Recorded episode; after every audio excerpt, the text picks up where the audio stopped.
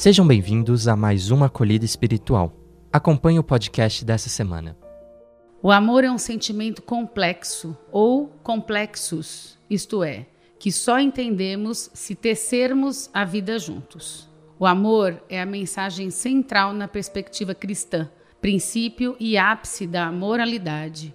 É a vocação suprema do ser humano, conforme nos ensina São João na sua primeira carta. Nesta mensagem, afirma ele que Jesus, o Mestre, disse que não há prova maior de amor do que dar a vida pelos amigos, sacrifício qual ele fez ao longo de sua jornada até a sua entrega final na cruz. Nós, com certeza, já ouvimos muitas vezes que viver o amor significa começar fazendo o que é necessário, depois o que é possível e, por fim, o que é impossível. Conquanto para quem se une a Deus, nada é impossível, pois as superações são habituais até que haja de fato a realização plena na vida. Por esse motivo, é importante ter forças para mudar o que pode e precisa ser mudado, sem colocar barreiras, e é necessária ressignificação para aceitar o que não pode ser mudado. Para isso, precisamos de muita sabedoria para distinguir uma situação da outra. Nesse cenário, lembramos que apenas um raio de sol é suficiente para afastar várias sombras. Ninguém é suficientemente perfeito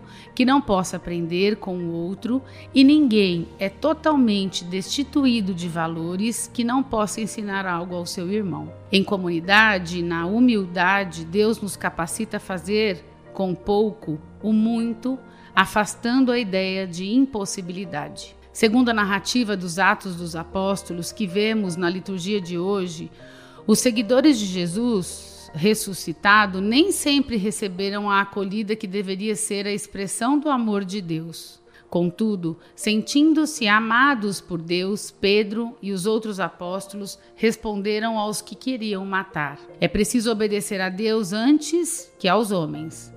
O Deus de nossos pais ressuscitou Jesus, a quem vós matastes, pregando-o numa cruz.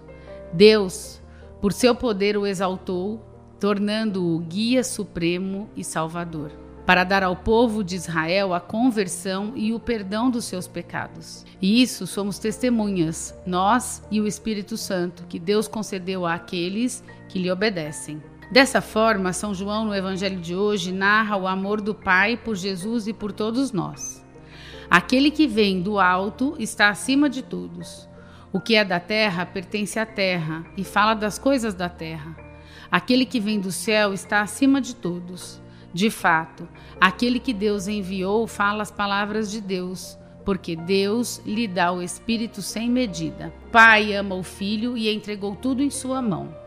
Aquele que acredita no Filho possui a vida eterna. Vivendo a palavra de Deus hoje, para demonstrar a relação de amor com Deus, nós temos alguns sinais que marcam uma verdadeira aliança. Dentre esses, temos especialmente os sacramentos de reconhecimento de presença de Deus e do seu amor em nossas vidas e na história humana. Claro que os sacramentos divinos são incontáveis. Tudo o que nos faz sentir a presença de Deus na história humana é sacramento. Porém, a Igreja privilegia e o celebra com ritos plenos de significado. Esses sacramentos são correspondentes às realidades humanas em relação a Deus. Por isso, deve-se dar importância a reparar na vivência que temos mediante a aliança feita com Deus nos sacramentos. Nem sempre o significado mais profundo dessa aliança e os compromissos dela decorrentes são bem compreendidos por muitos cristãos. Por conta disso, devemos colocar a nossa felicidade onde se encontram os verdadeiros valores espirituais, porque somente quem coloca a sua felicidade nos valores eternos, representados por sinais visíveis de Deus